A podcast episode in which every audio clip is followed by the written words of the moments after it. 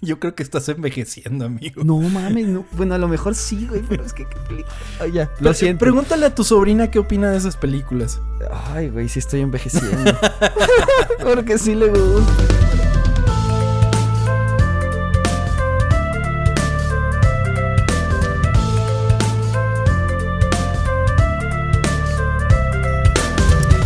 Esto es Historias Ocultas, el podcast donde revelamos las historias de producción de las películas, series, videojuegos y música que dejaron su huella en la cultura pop. Mi nombre es Tom Kersting y me acompaña. Chao, bañuelos. Chao, bañuelos. Amigo, bienvenido al episodio número 80 de Historias Ocultas. 80, no mames. 80 episodios, amigo. 80 episodios de malos chistes, de historias eh, Ocultas. problemáticas, Ah. ocultas y más que nada de arruinarle sus infancias a todos. Normalmente eso pasa. Todo va bien en las historias y de repente nos cuentas algo que pasó terriblemente y es como, no mames, pues no quería escuchar esto, Tom, gracias. Yo sé, yo sé, es mi meta arruinarle sus infancias a todos, pero... Pero pues bueno, amigo, ¿cómo estás? Me encuentro bien, amigo. Me encuentro contento y emocionado de escuchar una historia oculta más. ¿Tú cómo estás?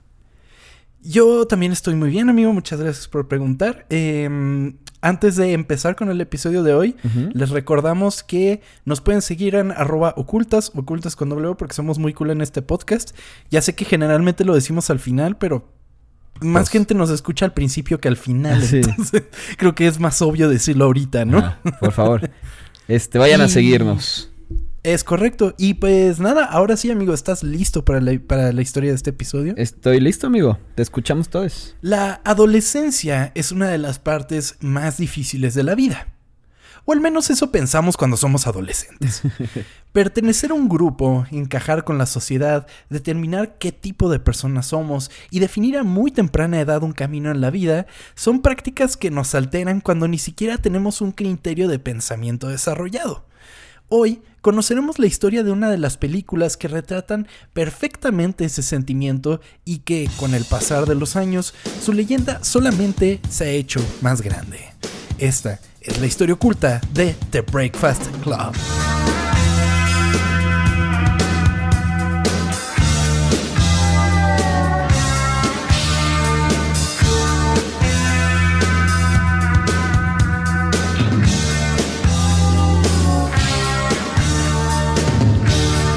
Ok, nos vamos a los ochentas más o menos, ¿no? Es correcto, amigo, y espero que hayas visto lo que hice ahí, porque es el episodio 80. Quise hablar de una de las Ah, películas mira. de los 80. No lo había notado, güey, pero wow, que... O sea, ¿sí fue por eso? Sí, claro. Ah, Dije, ah, no manches, episodio número 80. Vámonos a los 80. Porque el cine de los 80 es un deleite hablar de ello. Y por lo tanto, hablar de The Breakfast Club, vamos a ver cómo es parte de hablar del cine de los 80. Ok, me parece. La vi hace tiempo. Eh, aquí en, eh, bueno, en Latinoamérica creo que se llama el Club de los Cinco, ¿no? El Club de los Cinco. Sí, es porque correcto. ponerle el Club del Desayuno está... Está raro, ¿no? Sí, Del almuerzo. Sí. Sería como algo que pedirías en, en Vips, ¿no? Sí. Así como, me traes un club del desayuno. Sí, sí, sí. y te traen un club sándwich, güey. Uy, güey. Aquí somos fans de los Club Sándwich, lo sabes. Cuando el sándwich está partido así en triangulito, no mames, delicioso. Y Pero que- cuando te lo traen así en vertical, lo devuelves. Sí, claro. Dices, no. Oye, no no, se está tan bueno esto, lo siento. Y con papitas a la francesa ahí a un lado. Ay, qué rico, güey, tengo hambre. Pues bueno, amigo, cuéntame. The Breakfast Club. Mm, Me gusta. ¿Qué tan importante es para ti? Ah, ¿te gusta? O sea. ¿qué tan importante es para mí? Eh, mm, Nada. Pues no creo que mucho. O sea, es una película que, que vi hace tiempo. Eh, Ya. Admiro que puedas hacer una película entretenida literalmente en un cuartito. Bueno, pues hay unas escenas afuera. Pues una los- escuela. Ajá. Pues sí, pero bueno, sí. Es, es, es algo admirable. Me gusta la película. No sé si se la podría a cualquier persona, güey, porque pues como es tanto diálogo, siento que a lo mejor no les gustaría a todos, pero es una película que disfruto. Es, es mucho diálogo, como tú lo mencionas. O sea, prácticamente al final, los últimos 30 Sí. minutos, es prácticamente ellos hablando en el mismo lugar, en la misma posición, pero en los diálogos recae el peso de la Sí, sí, película. sí. Muy cabrón. No estoy diciendo a un nivel tarantinesco, que dices, no mames, ¿cómo pudo haber dicho eso? Sino más bien como que dentro de los mismos diálogos encuentras una exploración de los personajes a sí mismos. Sí, es, es lo, lo chingón de esta película, porque pues son como el cliché, ¿no? Son cinco güeyes que cada uno tiene su cliché y al final te das cuenta que pues son más profundos que solamente el jugador o, o la fresa o así. Y está chingón que también como que se encuentran un punto en común ellos de que, ay, mira, no somos tan diferentes, ¿no? Exactamente, exactamente. Y que todos al final de cuentas están sufriendo por algo. Exactamente.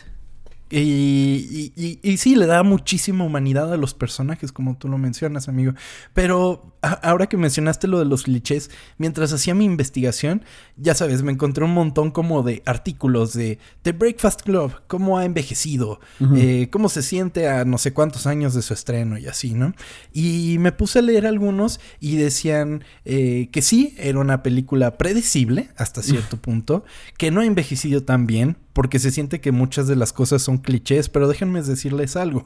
The Breakfast Club fue quien empezó con esos clichés. O sea, es gracias a ellos. Sí, claro, que dice, por ejemplo, la escena de baile que no sé qué, que más adelante vamos a platicar de eso. Es como, de, sí, güey, pero pues e, era, era, de las primeras que empezaba a realizar ese tipo de cosas, ¿no? Entonces tiene cierto mérito y qué tan cliché puede ser el iniciador del cliché. Exacto, bueno, sí, es verdad, es Wow, está cabrón, no lo había pensado que había sido de lo primero. ¿Tú eres un cliché en tu escuela? Eh, no. ¿No? Creo que no. O sea, como que me llevaba. Es, es que eso es esa. Mm, como esa diferenciación entre clases y pertenecer a grupos es como más americano, ¿no? O sea, de que los deportistas solo con los deportistas y así, no sé aquí qué tanto, por lo menos donde yo estaba. Sí, o sea, creo que sí hay, pero no tan marcado como. Bueno, es que no sé, nunca estudié allá, no sé si en las películas lo exageren, pero sí, sí, hay algo un poquito marcado, pero sí, no tanto.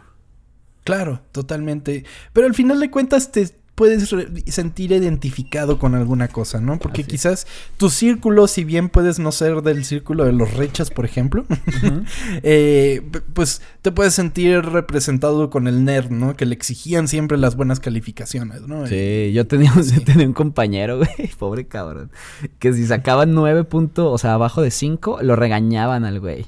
Pobre, no manches. Sí. Ahorita no sé. Pues justo, pues justo en la película el vato dice que se iba a suicidar. de hecho, la primera vez que la vi, que fue que, que pues, yo me senté a ver. Porque ¿sabes cómo llegué a ella? Después de ver Pitch Perfect. Vi Pitch Perfect y mencionan The Breakfast Club. Y dicen, no mames, es que ese final es de los mejores finales en la historia del cine y que no sé qué. Entonces dije, ah, nunca he visto The Breakfast Club, voy a verla. Y no mames, quedé impresionado. Y justo eso que te estoy diciendo, lo del chico, lo del chico nerd, es que cuando dice, no, pues yo tengo un arma, lo primero que yo pensé, no, que encontraron un arma en mi locker, dije, no mames, este güey iba a hacer un school shooting. Y después logran, encontrar la manera de cómo hacerte reír con eso mismo. Dicen, pues era una pistola de bengalas. Y se terminan cagando de risa.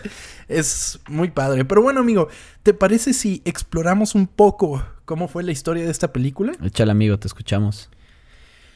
La historia de The Breakfast Club comenzaría con un joven director llamado John Hughes. Hughes, que creció en Michigan e Illinois, consiguió trabajo después de abandonar la universidad y escribir textos publicitarios en Chicago. El trabajo lo llevó con frecuencia a Nueva York, donde comenzó a frecuentar las oficinas de la revista de humor National Lampoon. Está bien cabrón, ¿no? Que dejas la universidad y, y luego a todos les resulta. A todos les resulta y después lo haces tú y es como que verga, no tengo que comer. tengo hambre. Sí. Cuando empiezo a tener mi negocio. Sí. O sea, el güey era bueno, pues escribiendo, ¿no? Entonces. Escribiendo, es correcto, sí, sí, sí. Y pues National Lampoon pues era una publicación bastante reconocida. Ok. Eh, tanto así que escribió una historia llamada Vacaciones del 58, la cual estaba inspirada en sus propios viajes familiares, que le aseguró un trabajo en la revista y se convirtió en la base de la película National Lampoon's Vacation. Esto no lo ubico, ¿tú sí? Pues es una película en la que la original sale Chevy Chase. El, comediante. Eh, ajá, el comediante. Y que hace, pues, ¿qué habrá sido? Menos de 10 años, le hicieron un remake que sale este... Ah, la de la familia... No, no, o sea, se llama Vacations, vacaciones. Sal Ed Helms. Mm, creo que sí sé cuál es. No, tampoco la Es- vi, pues, pero. Es humor medio pendejón, básicamente. Pero, pero bueno, National, National Lampoon's Vacation pues fue ciertamente reconocida. Entonces, esta película lo ayudó a conseguir un contrato con Universal Studios y tenía en mente que su primer filme como director fuera The Breakfast Club. Sin embargo, el destino tenía algo preparado para él. O sea, ya la tenía escrita. Eh, Básicamente, o por lo menos la tenía idealizada, ¿sabes? Ok. Él quería de unos chavos que se conocían y eran completamente distintos para resultar en que no lo eran tanto. Ok. Durante un fin de semana del 4 de julio, mientras miraba las fotos de los actores a considerar para la película, encontró la foto de una joven actriz llamada Molly Ringwald y decidió escribir otra película sobre el personaje que imaginaba que era esa chica. Órale, o sea, vio una. Vio esta morra y dijo, ah, mira, le voy a hacer una película. Sí, completamente. Bueno, es que Wow. también. Bueno, Molly Ringwald es la chica que es básicamente la fresa en The Breakfast Ajá. Club. Entonces vio la foto y dijo: No mames, esta morra se ve que es como súper fresa, se ve que no tiene una vida tan sencilla, o por lo menos aparenta tener todo resuelto y así. Entonces dice: ¿Sabes qué? Voy a escribir algo respecto a esta chica. Wow, ok. Ese guion se convirtió en Sixteen Candles, una historia sobre una niña cuya familia olvida su cumpleaños 16. Al estudio le encantó el guion, tal vez porque, al menos en la forma, tenía más en común con los éxitos probados de cine adolescente. Que, ay, este cine adolescente de antes sí. Está, está chingón, güey. Porque ahorita nada más estoy recordando lo que sale en, en Netflix. Y qué cosas tan feas. Ay, te estás escuchando muy señor. No, güey. Vas a empezar con esos chavos de euforia, no, no, no, se la no, pasan. no, no, no, no. Fuera no lo he visto, pero, o sea, cine adolescente que veo que saca Netflix sí está terrible, güey. ¿Has visto el stand de los besos? ¿Cuál? ¿La ¿Has uno, visto dos el o stand tres? de los besos dos? No, man. Y sabes que sí, soné muy anciano, güey, pero es que qué cosa tan horrible. Pero bueno, sí, lo siento. Yo creo que estás envejeciendo, amigo. No mames, no. Bueno, a lo mejor sí, güey, pero es que qué película. Ya, Pero, lo siento. Pregúntale a tu sobrina qué opina de esas películas. Ay, güey, sí estoy envejeciendo. Porque sí le gusta. Pues ahí pero- está, amigo, es el punto. Pero, Ay. pero bueno, el, el punto es que para este momento, así como tú estás diciendo de los éxitos de cine adolescente, para ese momento el cine adolescente, ubicas una película que se llama Porky's. ¿Sí? Ok, Porky's era el cine adolescente de ese momento. Lo cual es una película muy problemática, eh, sobre todo hoy en día, pero que, que más que mostrar una realidad de los adolescentes, los ponía en una situación aspiracional y no tan buena, ¿sabes? O sea, los hacía hasta cierto punto eh, detestables. Cuando en realidad, como, sí, o sea, cuando en realidad eran unos morritos con chingos de problemas y con problemas de identidad, problemas en casa, como lo muestra The Breakfast, Club. Y ¿sabes qué pasa también? Eh, yo creo en esa edad, y sigue pasando, o sea, lo he notado una vez que eres adulto, pero como que aprendes de eso. Eh, cuando eres adolescente sientes que eh, tu sufrimiento es tuyo y solo tú estás teniendo un sufrimiento así, ¿sabes? O sea, solo tú tienes problemas en la escuela, solo tú tienes problemas con chicas, solo tú tienes problemas familiares y ves a otros güeyes que dices, no mames, ese vato tiene la vida perfecta, pero ese güey Sí. también tiene todos sus pedos. O sea, se... Y, y- y pueden que sean peores o es, es difícil encajar un problema peor que otro porque cada quien los interpreta de su propia manera. Exacto. Eso es todo un pedo psicológico, no somos un podcast de psicología, pero eh, cada quien eh, tiene sus propios pedos y cada quien está luchando por, so- por, por sobrellevarlos. Y en la adolescencia, que es cuando te, te- te- te- te- o sea, tienes un chingo de información, chingos de hormonas, como tú dices, pues lo hace más difícil y hace más difícil verlo, que es lo que representa The Very Fast Club. Todos creen que su vida es particular, todos creen que tienen sus propios problemas, hasta que vende, no mames, ellos también tienen problemas como yo. Exactamente. ¿Por qué era tan bueno Hughes con, la- con, con- con escribir sobre adolescentes? Porque si bien Sixteen Candles se parece mucho más a lo que fue eh, Porky's que a lo que vendría siendo eventualmente The Breakfast Club, sí se sentía algo distinto, ¿sabes? O sea, sí se, vería, sí se vería como una representación distinta. Eh, no tan certera como lo sería su siguiente trabajo, pero más cercana a la realidad. Eh, ¿Y esto por qué era? La cercanía de Hughes con los adolescentes y su búsqueda por su representación fiel en la pantalla sigue gracias a su propio entorno. Hughes se había casado a una edad muy joven, por lo que cuando se mudó a los suburbios con su esposa, su edad era más cercana a los adolescentes, que eran sus vecinos, que a los padres de los mismos adolescentes. Entonces, no era, no era tan viejo, Hughes. O sea, él sabía porque no hacía mucho, había sentido los mismos problemas. Y seamos sinceros, por, o sea, una división de edad tan marcada, pues no vendría siendo 10 años. O sea, sino más cambian las generaciones, ¿sabes? Sí, claro. Bueno, y estos problemas, es que antes estaba muy cabrón que se casaban bien en chinga, ¿no? Sí. No mames. Es o sea, yo creo que estos ya son otros problemas de adolescentes que pues ya están tratando de ser adultos, ¿verdad? Es otra cosas que pues nosotros no, no vivimos. Pero sí es impresionante como antes era muy normal casarte de que, güey, tenías 18 y ya, o 20, y ya a los 21 tenías hijos. Sí. Wow. No sé, me, causa mucho conflicto ese ¿Cómo, ¿Cómo va cambiando el mundo, verdad, amigo? Exactamente. Aquí nosotros casi 30 y, y no se ve cómo, y, la otra vez estaba platicando con Jan justamente eh, un saludo para allá.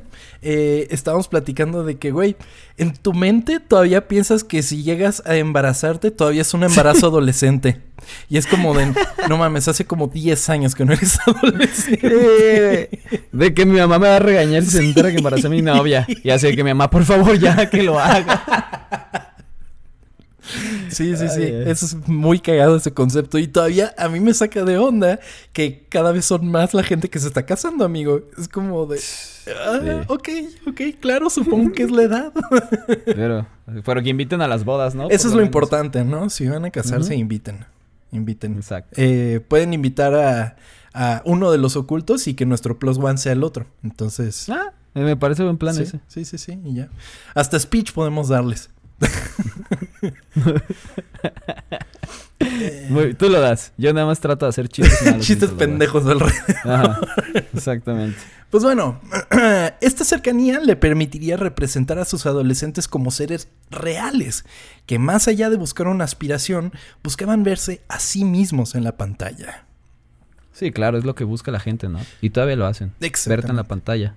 o sea, dices, ah, mira, ese soy yo. Que a veces que, es lo gracioso, ¿no? Con lo que hace Euphoria Netflix, que ponen como cabrones muy grandes interpretando. Pero pues sí, o sea, te reflejas en eso y quieres llegar a hacer eso a veces. Sí, claro. Tiene 17, está mamadísimo, es guapo y tiene casi 30 años. Es como, ok. Ya sé, güey. Pues bueno, Sixteen Candles fue así alabada por su representación sincera de la adolescencia. Esta película sería estrenada en 1984 con un presupuesto de 6.5 millones de dólares y recaudando un total de 23.7 millones de dólares en taquilla.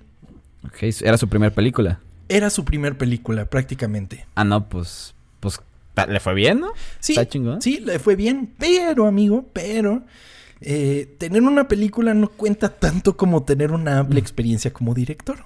Entonces, a pesar de que fue un relativo éxito, digo, no fue así un mega blockbuster, pero pues tuvo relativo éxito, al pichar la idea de una película coming of age en la que un grupo de, de adolescentes no solo se conocerían entre ellos, sino a ellos mismos, eh, pues no le pareció del todo a los ejecutivos de Universal. Dijeron, y está como muy real, ¿no? ¿Dónde está la onda sexual y todo eso de los chavos? ¿Qué pedo? Es que, a ver, sí, ¿no? Sí, ¿no qué? O, sea, no, no.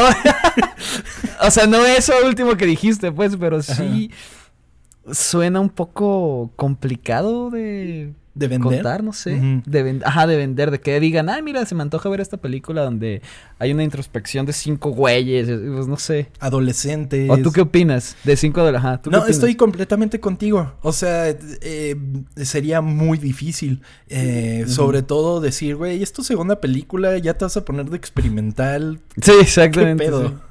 Ya empezaste mamador. Sí. Pero bueno, la falta de flexibilidad del estudio obligó a que Hughes buscar alternativas para que se financiara su proyecto, y la manera más obvia era reducir los costos al mínimo, prometiendo producir la película con tan solo un millón de dólares, amigo. ¿Toda la película un millón de Toda dólares? la película un millón de dólares. Mm. No mames. O sea, de cinco actores se bajó a uno. no sé qué tanto puede ser, güey. No mames. Pues mira, ahorita te voy a decir, los recortes de gastos influirían en gran manera en la misma esencia de la película, siendo desarrollada en solamente una locación, la escuela Main North High School en Illinois. Ok, o sea, no tenía pensado que solo fuera ahí. Eh, no sé si en un principio habría pensado más locaciones, pero al final de cuentas es todo lo que utilizaron, ¿sabes? Sí, sí, sí. ¿Y ahí qué pasa? ¿Cuánto tiempo tardan en...? Es que la escuela les presta esto o solo graban los sábados o... Cuando no hay alumnos, ¿no? Exacto. No, pues eh, es muy curioso lo que pasó con la escuela, porque hemos visto, por ejemplo, eh, en el episodio de High School Musical, pues estaban de vacaciones en la escuela, ¿no? Entonces Ajá. aprovecharon para eso. Pero, O sea, no se te va ni una oportunidad para recomendar otros episodios, ¿verdad? Vayan a escucharlo, por cierto. vayan a escucharlo, está bien chido. Cantamos y toda la cosa. Es un... Exactamente. Tiene varios números musicales ese episodio. Y bailamos, de hecho, ahí pueden ir a verlo, ¿no es cierto? Nos van a pedir ocultas en video, amigo. ya sé. Pues bueno, la Main North High School había sido abierta alrededor de 1929 y fue cerrada en 1981. Ya estaba completamente cerrada, permitiendo que en 1984 se filmara The Breakfast Club y posteriormente la siguiente película de Hughes, Ferris Bueller's Day Off. No mames. Pues la escuela se veía muy bien, o la remodelaron o algo. No, pues obviamente tuvieron que hacerle ajustes, que ahorita vamos a ver qué tipo de ajustes le hicieron, pero, pero pues no tenía tanto de haber sido cerrada, amigo. Tres años. Wow. Pues, ¿y este, todo era parte del mismo universo entonces? Sí, de cierta manera. Eh, Hughes se había criado en Northbrook, un pueblo suburbano que hasta 1923 se conocía como Shermerville. La ciudad ficticia de Shermer, donde ambientaban la mayoría de sus películas, era a la vez un sustituto de Northbrook y una combinación de todas las ciudades y barrios que conocía en la zona. Para Hughes, los personajes de sus diferentes películas venían de los mismos lugares y tendrían el mismo baja- Ah. bagaje cultural entre sí. Ah, ok, entonces sí. Todo es De cierta mismo. manera, Wow. de cierta manera, Sixteen Candles, Breakfast Club y Ferris Bueller's Day Off es el mismo universo, prácticamente. Ah, mira. Wow, qué chingón. Eso está muy chido, muy, Sí. muy chido. O Que sea, ahorita es- me, Ajá. Me, me hiciste acordar una tristeza que estabas hablando de que cerró la, la escuela, güey. Este, tumbaron mi, mi preparatoria. No manches. Me puso un poco triste. Seguramente van a hacer un edificio gigante y vender departamentos carísimos, ¿verdad? Pero bueno, me puso nostálgico acordarme de eso. Ay, amigo. Creo que mi preparatoria también la destruyeron. Sí. Si te hace sentir mejor. Y ahorita es un Oxxo o algo así, ¿no? De... No, creo que también va a ser una torre. ¿Sí? Puta madre, ahí estamos llenos de torres en esta ciudad. Nos hacen falta más, amigo. Estamos llenando todos los horizontales. Vámonos a los ya verticales. sé, cabrón. Bueno. Pues bueno, para el casting de la película, Hughes recurriría a dos actores con los que ya había trabajado en Sixteen Candles, Molly Ringwald y. Anthony, Ma- Anthony Michael Hall, a quienes pidió participaran en la filmación de The Breakfast Club una vez que terminó el rodaje de Sixteen Candles. Sí, de lo de Molly Ringwald me imaginaba que le iba a invitar desde el inicio, desde que le hizo una película por verla y en fotos. No mames, imagínate. Sí, amigo, pues Está un poco ella misma, creepy. A ella sí, sí. Y de hecho, eh, estuve leyendo, eh, creo que es en The New Yorker, que ella escribe. sobre bueno, Molly Ringwald, la misma actriz, escribe del. O sea, una vez que comenzó el movimiento Me Too, habla de todas las ondas que vivió en esta película. No, no hubo como tal un problema, pero sí hubieron cosas medio complicadas, ¿sabes? O sea, por ejemplo, en Sixteen Candles eh, hay innuendos sexuales que pues no están chidos. Bueno, Eh, sí, si, cierto, Si, en- si te acuerdas en The Breakfast Club hay una escena en la que se ven los calzones de la morra. Sí, es verdad. Y luego el, el este, ¿cómo se llama? Ay, este personaje que es como el, el, el... Eh, Bender, el criminal. Ah, el, cri- ajá, el criminal también hace comentarios bien de la verga. Recuerdo que hace uno como de que, ay, vamos a embarazarla, ciérrala ahí. Y sí es como que, ay, güey. Sí, sí, sí. Esa- está- está eso, cañón. Eso ahorita Eso ya no lo no, ha puedes hecho, poner. no ha hecho envejecer nada bien a la película. Pero. Pero sí, ¿no? Y, y de hecho tiene dos. El otro no lo pude leer. Tiene otro en el que habla de los varios Harvey Weinstein que existen en, en- en- en la industria. O sea Wow. que no solo fue Harvey Weinstein. O sea que han habido varios. Ella sigue, sigue viva, ¿no? Debe tener como Ujú, 60, sí. ¿no? Más Todos siguen vivos. Ah, bueno, menos John Hughes. Eh, pues bueno, eh, entonces eh, Ringwald fue contactado originalmente para interpretar al personaje de Allison Reynolds, que es pues la chica toda, toda mm, gótica. La emo. la, la emo, la que tenía problemas mentales y así, ¿no? Pero estaba realmente molesta porque quería interpretar a Claire. Y eventualmente convenció a Hughes y al estudio para que le dieran el papel mientras el papel de Allison finalmente fue para Ali Sheedy. Ah, Ok. ok, ok, ok, Ujú. ok. Eh, pues no le pareció. Entonces prácticamente dijo, no, pues voy a hacer este otro papel, ¿no? Sí. Em, pues bueno, también estaba Emilio Esteves, quien originalmente audicionó para el papel de John Bender, o sea, del criminal. Sin embargo, cuando Hughes no pudo encontrar a alguien para interpretar a Andrew Clark, Esteves fue pues recasteado de cierta manera. Andrew Clark es el atleta. Ok, ok. Eh, y pues bueno, Nicolas Cage fue considerado para el papel de John Bender, que fue el último papel en ser elegido, aunque el papel se redujo a John Cusack y Judd Nelson. Hughes eligió originalmente a Cusack, pero decidió reemplazarlo con Nelson antes de que comenzara el rodaje, porque Cusack no parecía lo suficientemente amenazador para el papel. Ah, se veía lindo. Sí. No mames, Nicolas Cage. ¿Te lo imaginas? Güey, es que no. No me puedo imaginar ese güey joven. Siempre lo he imaginado viejo. Déjame Como buscar una señor, foto. ¿no? A ver, Nicolas Cage. jo- Tiene su edad, ¿no? Debe tener 58 también. Sí, tiene, están, son todos de la misma edad y sí. Nicolas Cage. Ay, güey. A ver, es que. eh, Está raro, ¿no? Es que bueno, Nicolas Cage siempre ha estado raro. Tiene una cara como.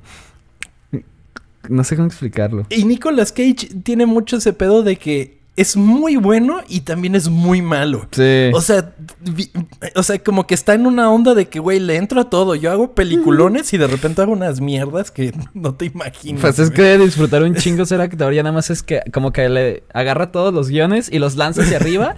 Y el que agarre se va a poner a hacer güey. Este. Sí. National Treasure, sin pedos. A ver qué pedo. sí, amigo. Pero bueno, los personajes. ¿Te parece si platicamos un poco de los personajes? Me parece. Vámonos en orden. Emilio Esteves como Andrew Clark. Emilio Esteves no es la única vez que lo vimos como en una película. Bueno, para mí no, porque luego salió en Mighty Ducks, ¿te acuerdas? Ah, ok. Es que necesito, necesito este contexto porque no, no sé si me sepa sus películas. Pero a ver. Emilio Esteves es en el que en The Mighty Ducks es Ajá, el sí, sí, sí. coach, básicamente. ¿Ok? Eh, y bueno, él es el atleta, que siento yo que de los personajes es el que menos evolución tiene. O sea, a mí... Pues nada o más sea, es lo del papá. Es que te iba a- Es que mira, ya desde que me platicaste que aquí nacen los clichés, ya siento de que, ah, órale. Pero sí se me hace lo más X de que, ay, sí, mi papá pues es el que me obliga a, a ser Sí. el ganador, ¿ubicas? Sí, buen punto. Si de, si de aquí nace todos los demás personajes que pues es el típico atleta que pues ni siquiera le gusta lo que hace, pero lo hace porque lo obligan, pues digo, no mames, qué chingón. Ajá. Pero ya, ya lo sé porque tú me lo dijiste, ubicas, y para eso está ocultas. Ese es el punto de ocultas. Exacto. Pero bueno, luego está eh, Molly Ringwald, de la que ya estuvimos platicando, eh, en el papel de Claire Standish, que era la princesa. ¿Qué opinas de ella? Eh, pues, está, o sea, siento yo que lo hace muy bien, siento yo que es la que mejor trabaja en la película, porque si en el momento en el que Bender la rompe totalmente, Ahí sí sientes de verdad de que, verga, inclusive te sientes mal por ella, ¿no? Si dices, güey, ya te estás pasando de verga. Sí. Y, y sí demuestra como que uno pensaría que estas chicas que parece que son perfectas, que tienen su vida resuelta, que tienen dinero, que son bellas, que son eh, increíbles, lo que sea, tienen la vida resuelta y no. Ella Sí, te muestra exactamente problemas. que tienen problemas como todos los demás. ¿Por qué, por qué ella la, la meten a detención? No recuerdo. Yo tampoco me acuerdo por qué a ella la llevan a... a- Sí, no, tampoco me acuerdo. Ni idea. No, no recuerdo, pero bueno. Pero bueno, luego está eh, Judd Nelson como John Bender, que sería el criminal. Que pues es como el más... Ay, es que hijo de la verga, es el... Pues es como el que también lleva la película, ¿no? Que empieza a hacer todo el desmadre. Porque si este güey no fuera el... Cierra la puerta o, o, saca la mota o cosas así, pues no, no estaría pasando nada, ¿no? Sería el que es el que incita a todos a pues a abrirse, quieras o no. Y claramente él es, estoy completamente contigo, amigo, él es el que los hace descubrirse a sí mismos de alguna manera.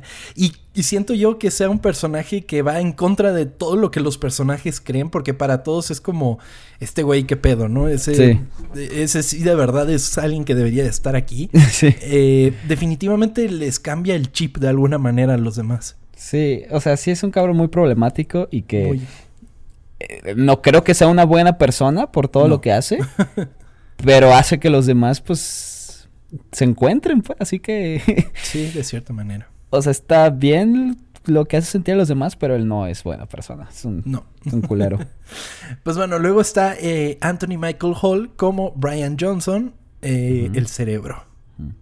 que como ya platicaste tú que sí cuando la forma en la que te enteras lo que le está pasando a él sí dices, "Ay, güey." Sí, sí, sí, es el más drástico de todos. Sí. O sea que, o sea, él prácticamente está en, en, en detención porque Ujú. le encuentran un arma en el casillero con la que se iba a suicidar. Y Casillero. casillero, bueno, lo Lo que era. No. Casillero. Eh, y pues él, como tú lo dijiste, es un problema que han tenido varios. O sea, Y, y si ustedes que nos están escuchando se sienten muy presionados por esto, este, pues cálmense poquito, ¿no? o sea, no sé si es el mejor. este- échale ganas, no estés triste. Ajá, y unos palmaditos en la espalda y ya. Sonríele. y- pues más que nada, recuerden que siempre buscar ayuda pues es necesario, ¿no? Todos Así necesitamos un poco de ayuda en cualquier momento, entonces eh, pues siéntanse seguros de buscarlo y decir necesito mi espacio, necesito mi tiempo, ¿no? Pues bueno, luego está también la que sí era un verdadero caso, era Ali Shady, que interpretaba a Alison Reynolds, que pues es una chica que definitivamente tenía problemas mentales, que inclusive lo mencionan en la película. Sí. Em, pero fíjate que el personaje de Allison, cuando vi la película, dije, no mames, ¿qué pedo con ella? Soy Porque- yo. Ah, ah, ok. No, no, pero, o sea, me gustó mucho. O Sí. sea, dije, o sea, su, su forma de cómo se veía y todo eso, dije, no manches, me Ay, gusta ese personaje. Y a ella le hacen un remake, o sea, le hacen un extreme makeover en la película que es como de, ¡Ah! ¿por qué hicieron eso? No. Ah, ¿no te gustó? No. ¿Te no. gustaba más ahí la ella emo? Sí, totalmente. O sea, eh, una vez vi un tweet que era como de uno de los peores crímenes que se han cometido en la historia del cine y era como el makeover que le hacen a ella, Sí. el personaje. Hay, hay una escena donde la morra, donde se ponen a desayunar y la morra saca su sándwich y le, y le quita como el jamón y le empieza a echar azúcar y sucaritas y, y no sé qué tanta mamada. Y te quería Sí. preguntar, ¿tú tienes alguna así comida rara que comas?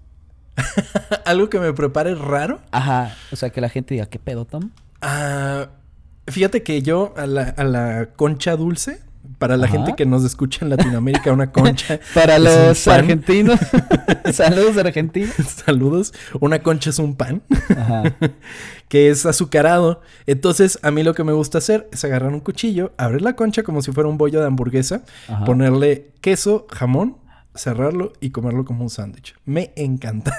Ok, ok. ¿sabes qué? Sí te iba como a atacar, pero he visto que eso está como trendy, güey. He visto como ¿Ah, sí? lugares de lugares de hamburguesas donde el pan es una concha, güey. Así que eh, no sé si quiero probarlo. Pásame el dato, porque yo solo he visto donas y queda uff. Sí. Pero, pero concha sí, Sí, se te- antoja como con te lo- hamburguesa.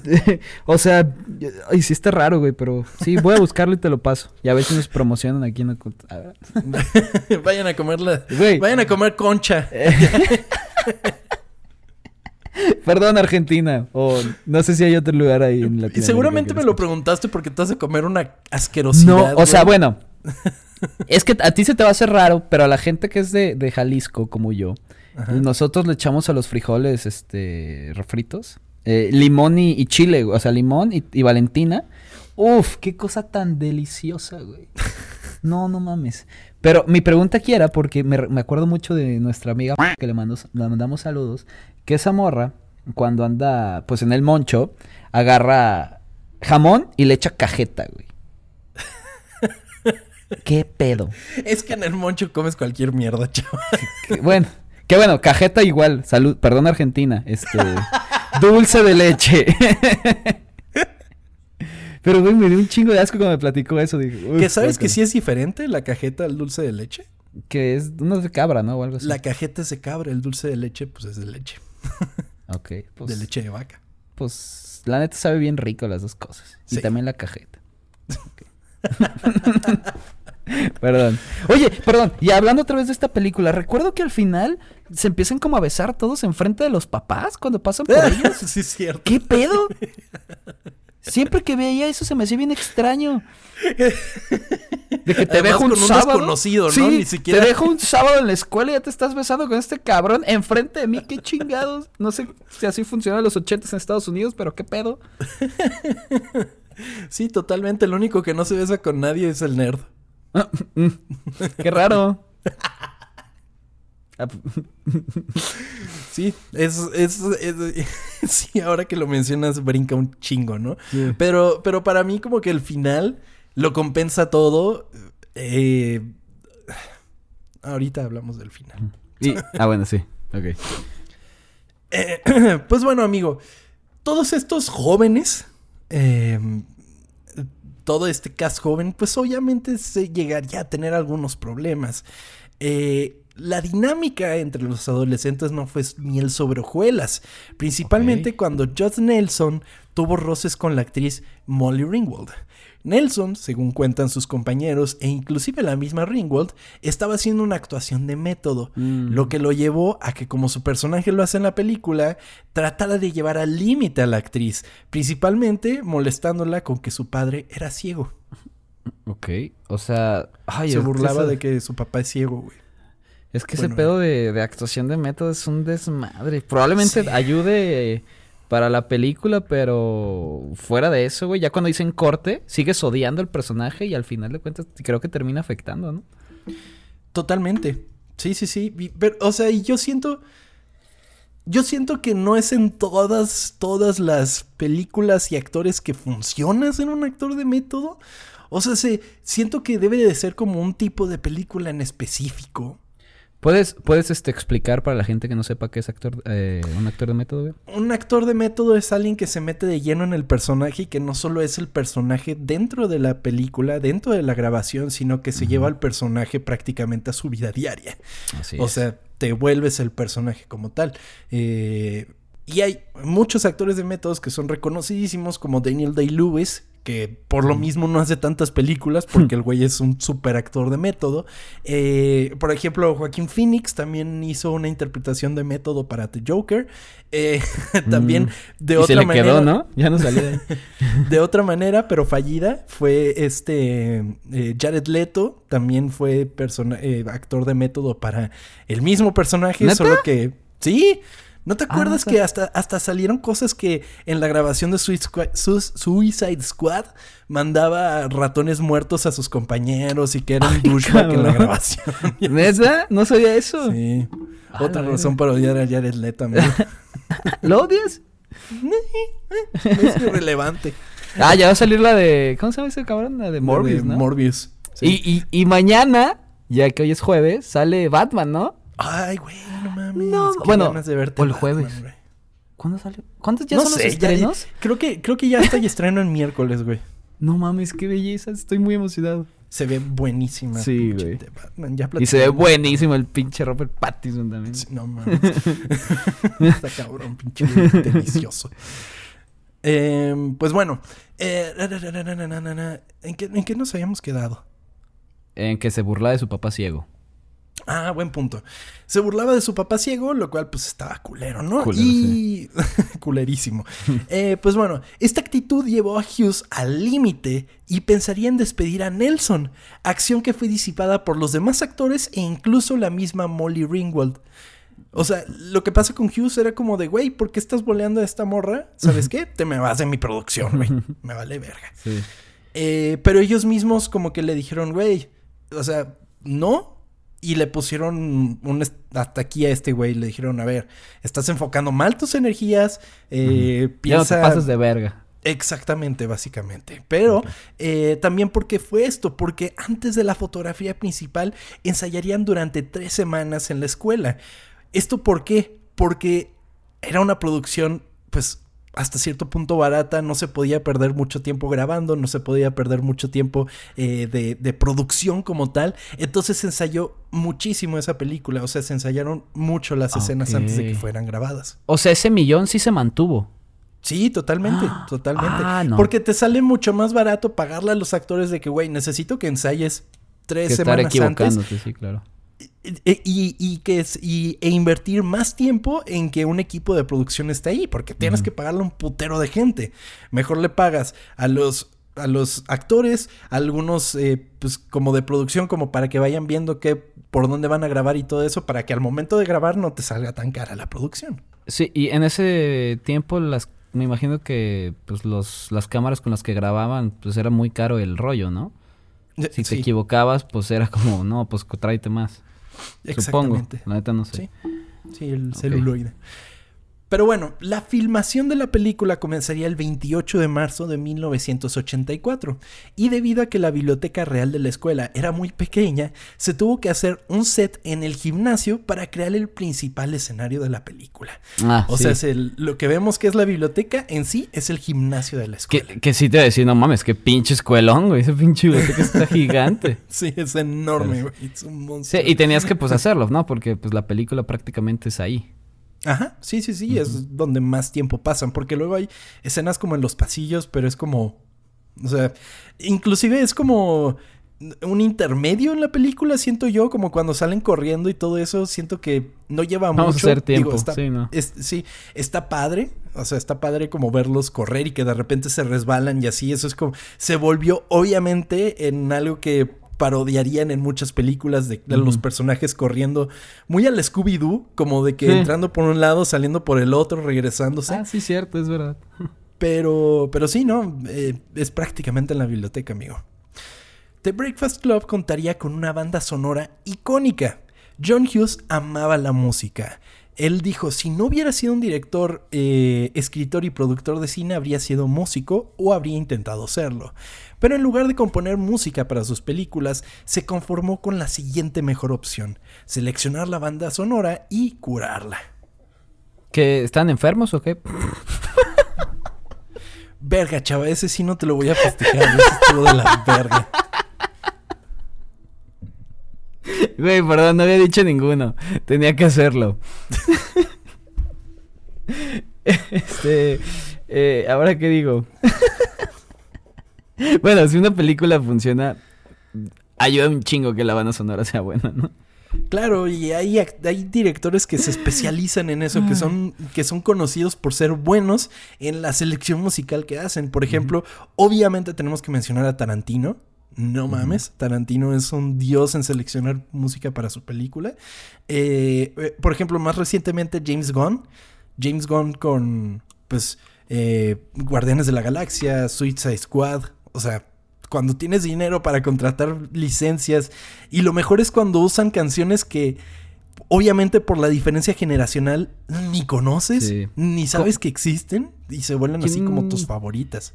Sí. ¿Quién hizo la de. ¿Cómo se llama esta? Baby Driver, creo que se llama. Eh, sí, es Edgar Wright. Mm, igual esa, ¿no? También. Puta. Sí. No mames, peliculón que es Baby Driver. Sí. No vi la última que hizo eh, Edgar Wright y es de mis directores favoritos. Entonces, le tengo que ¿Cuál- dar un cuál vistazo, es? amigo. Es la de Last Night in Soho. Ah, sí, no. Pero bueno, entonces eh, el güey dijo, ¿sabes qué? Vamos a tener una banda sonora que esté súper cabrona. Eh, en la banda sonora participarían bandas rock y new wave, lo que le daría ese efecto ochentero característico.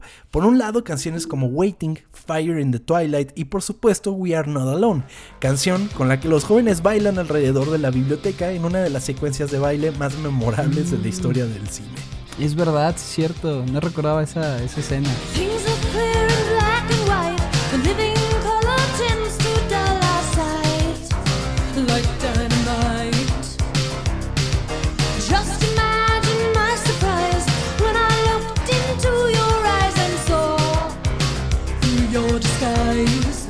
Muy ochentero el pedo de estos, de estos pasos. Me acuerdo de la morra como los piecillos ahí. Los la piecillos, sí, que los junta Ajá. y los separa, ¿no? Simón. Y luego los vatos que se ponen en fila y empiezan a caminar. ah, sí, cierto. Y luego para atrás y para adelante, ¿no?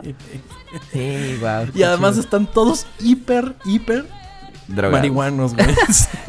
Que, a ver, el güey que los está cuidando, ¿cómo no se dio cuenta, no?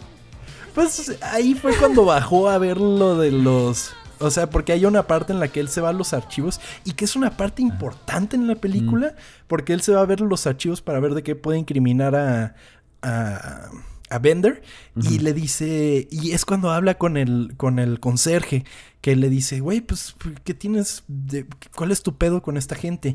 Y ahí es cuando Hughes demuestra su maestría como director, porque él dice, eh, eh, su problema con el cine era que estaba repleto de boomers. En- y boomers, boomers, o sea, no en la Sí. expresión como lo dicen ahorita. Entonces, boomers, la generación boomer.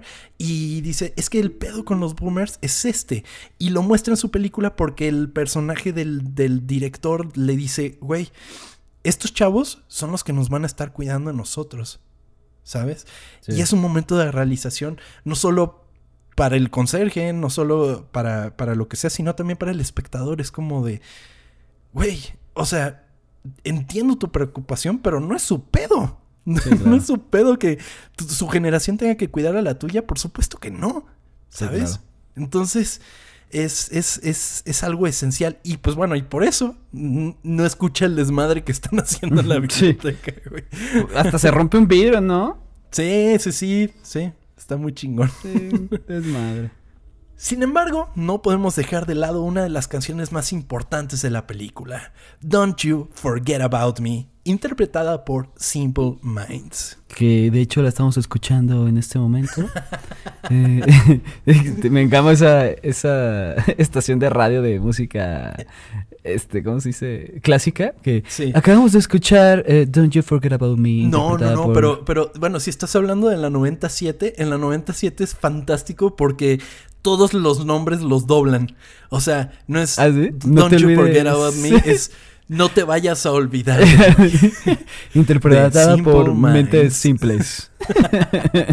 Era muy cagado. El submarino amarillo de los Beatles. Un saludo a la 97.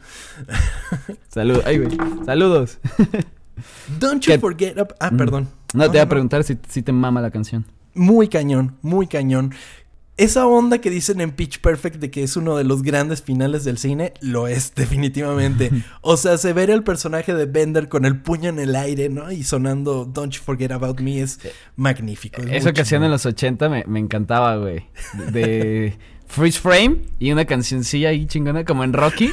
No mames. Hay, hay, ay, hay- un gag en, en New Girl, ¿no? De eso. Sí, sí, sí, sí. Freeze Frame. Sí, güey. Ay, qué divertido. Hay que empezar a hacer eso, amigo. Sí. Llegamos al top 20, Freeze Frame. Me parece correcto. Pues bueno, Don't You Forget About Me fue escrita especialmente para The Breakfast Club por un compositor de cine llamado Kate Forsey, quien también hizo un montón de pistas instrumentales para la película, junto con un guitarrista llamado Steve Schiff. Luego se lo llevaron a la banda Simple Minds, quienes lo versionaron para la banda sonora final, convirtiéndolo en un éxito número uno en el proceso. O sea, además pegó en los charts. Muy chingón, güey. Sí. No, es que está, está muy verga y el final queda chingón. Todo funciona ahí. Todo, todo, todo funciona a la perfección. Y este güey, Kate Forsey, hizo otras cosas. También, también trabajó en Flashdance y también trabajó en Beverly Hills Cop y también trabajó en Ghostbusters. O sea, prácticamente ese güey estuvo en todas las películas importantes de los 80. Pues bueno, The Breakfast Club no solo revolucionaría la forma de hacer cine para adolescentes, sino también la forma de publicitarlo. Eh, presentando un póster en el que los cinco personajes verían directamente a la cámara en una foto realizada por la legendaria fotógrafa Annie Leibovitz, eh, dando pauta a lo que por años seguiría siendo el estándar de pósters para este tipo de películas. O sea, poner a los personajes ahí como de... Sí, Eh, como ahí, sentados, sí. o sea, viendo directamente. Porque antes era muy como, por ejemplo, el póster de Porky's. eh, pues es como una chava, bueno, la pierna de una chava y como un ojo viendo a través del, del Ajá, baño, ¿no? sí. Eran como unas cosas como más representativas de la película y aquí fue como de, güey, nuestros personajes... personaje. Ajá, nuestros personajes son humanos y son estos güeyes, ¿sabes? Ok. y va directo al punto y a partir de ahí como que fue un estándar de que poner al personaje, al joven, a los actores como tal, ponerlos directamente ahí y tal cual ese póster lo han rehecho muchas veces, más recientemente eh, Spider-Man Homecoming. La primera de la nueva trilogía tenía un póster que era tal cual el póster de The Breakfast Club. Y no es de sorpresa porque eh, eh, han dicho oficialmente que el, el Homecoming tiene mucha influencia de todo el cine de John Hughes. O sea, por toda la onda adolescente y así.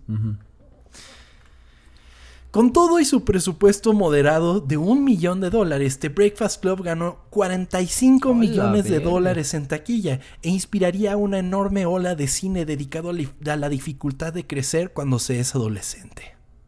Wow. No, pues sí. Sí funcionó este pedo. Definitivamente. Y a partir de ahí le dijeron, sí, güey, tú haz lo que quieras. Sí, exacto. Pues sí. La crítica y el público amarían The Breakfast Club, calificándola de manera positiva por sus actuaciones e historia pequeña y contenida.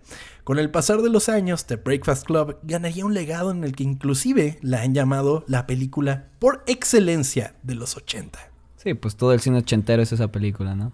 Básicamente, amigo. Sobre todo el cine adolescente. Ya si quieres ver cosas de acción y acá, pues sí, no tiene mucho que ver, pues, pero las películas que son más chiquitas, o sea, como otro tipo de filmes, pues sí, prácticamente te ¿Te hubiera gustado nacer en los 80, güey? Bueno, estar, crecer en los 80, No. ¿No? Fíjate que en algún momento pensaba, eh, habría estado chingón vivir en otra época, pero también está chingón vivir en esta porque puedes ver lo que pasó en las otras épocas. Exactamente. Sí, estoy de acuerdo. Qué bueno que lo dices. Sí, podemos apreciarlo de distinta manera. ¿Tú, vivi- Ujú. ¿tú habrías vivido en otra época? No, yo estoy perfecto en esta época, güey, la neta. A lo mejor sí me gustaría ya en un, o sea, un futuro muy, muy, muy futuro y decir, ay, ¿qué está pasando? Pero yo soy feliz en donde estoy, la neta. Qué bueno. Y es que además estar en este momento nos permite apreciar todo esto. O sea, simplemente nos permite hacer este podcast. Exactamente, o güey. sea, Sí. con eso estamos hablando. Y pues sí, vivimos en una época que quizás no tiene las características que tenía los 80, los 60, los 70, que dices, hay una estética particular, hay una esencia particular en esa época. Sin embargo, lo mismo pensábamos de los 2000 Sí. y los 2000 Sí. ya tienen una esencia que Exacto. es los 2000 Sí, claro, o sea, hay una esencia que pues no notamos porque la estamos viviendo, pero va a existir, güey. O sea, cuando nosotros seamos ancianos y veamos los el 2020, güey, si va a ser, no mames, yo me ponía esos pantalones tan horribles y cosas así. Hoy justamente me estaba viendo, justamente hoy en la mañana vi un TikTok que era de, de cómo extraño los 2010. Que decía, Ay, pasar güey. horas viendo Tumblr, eh, escuchar música indie, Sí, eh, los bigotes en onda. eh, ¡Ey, eso. ey! ¿Qué Ay, tienes perdón. contra los bigotes, maldito? Seguimos cool. Los bigotes dibujados en un dedo, pues. Sí, sí, cierto, güey. Qué tiempos aquellos, cabrón. Y ya es su estética, No su estética mames. hipster. Ajá, lentes grandes, güey. Sí. Este, escuchar a Capital Cities, güey. no mames.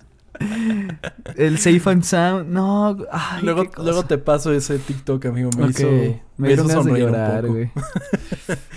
Para 2016, la película recibió el tratamiento de preservación del Registro de Cine Nacional del Congreso de Estados Unidos, un honor que demuestra la excelencia de las películas, demostrando su valor cinematográfico e histórico.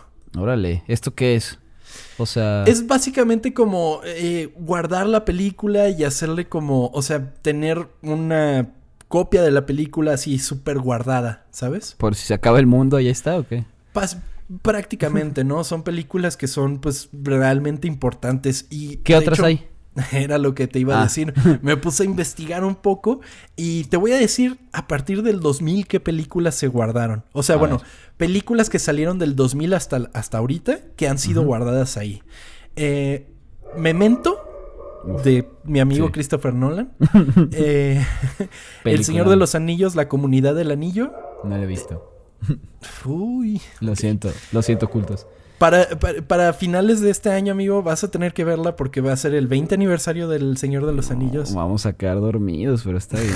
no es cierto, sí, prometo verla. Pues bueno, Brokeback Mountain. Buenísima película, Sí. como me gusta Brokeback Mountain. Wally. Eh, ok. The Hurt Locker. ¿Te acuerdas de esa? Mm, ¿En español? Eh, eh, es- no, es la del güey. Zona de peligro, no me acuerdo. Es la del güey que desactiva bombas. ah, sí, sí, sí. Jeremy mon- sí, sí, Renner. sí. Es muy chingona esa.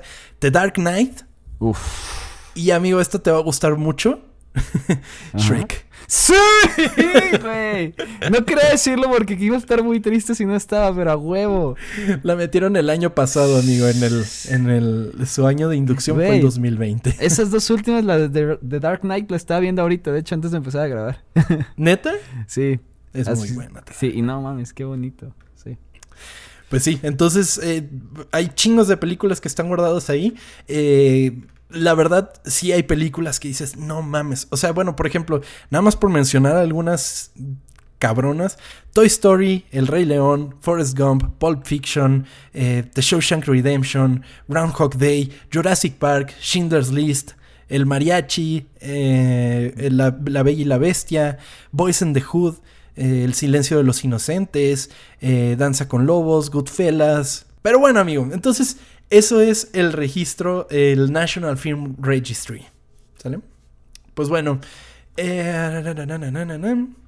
Hay películas que sin ser unas obras del cinema, como varios conocedores podrían llamarle, te estoy viendo a ti, Scorsese, logran llevar no solo al cine a un nuevo nivel, sino también a aquellos que a cambio de unos minutos de su tiempo se encuentran a sí mismos representados en la pantalla, sin importar si son atletas, inconformistas, cerebros, princesas o criminales.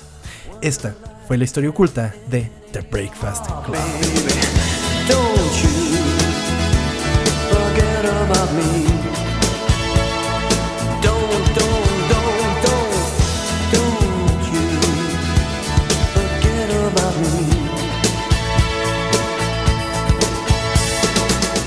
No la han visto, vayan a verla. No es una película larga, dura hora y media. O sea, en friega. Nos hacen falta más películas de hora y media, definitivamente, en este Sí, güey, luego sacan de que tres horas o dos horas cincuenta y luego los, los anuncios de antes 40 minutos. No mames, imagínate, entras a las 10, sales a las 2 de la mañana, güey. Sí, güey.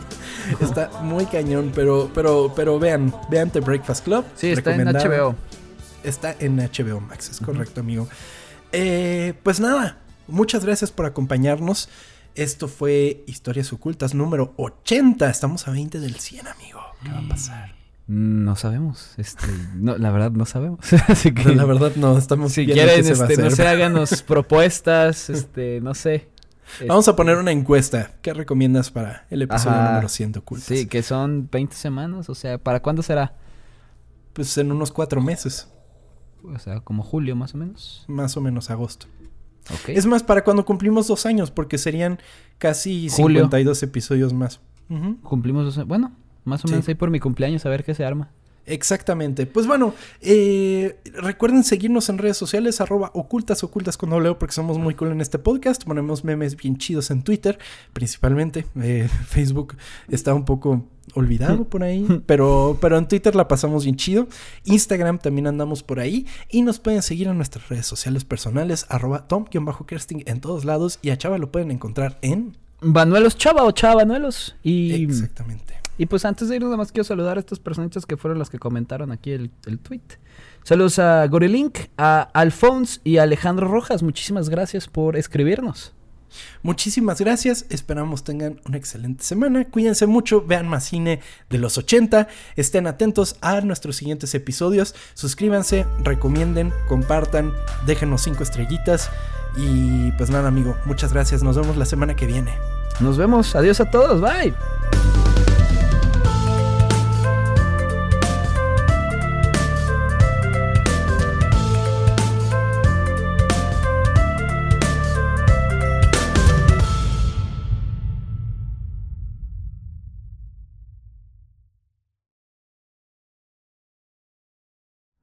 Dun, dun. Don't you forget about me. As the night goes by, will you call my name? Me gusta más tu versión. Gracias. Deberías de, de, hacer- de regrabarla.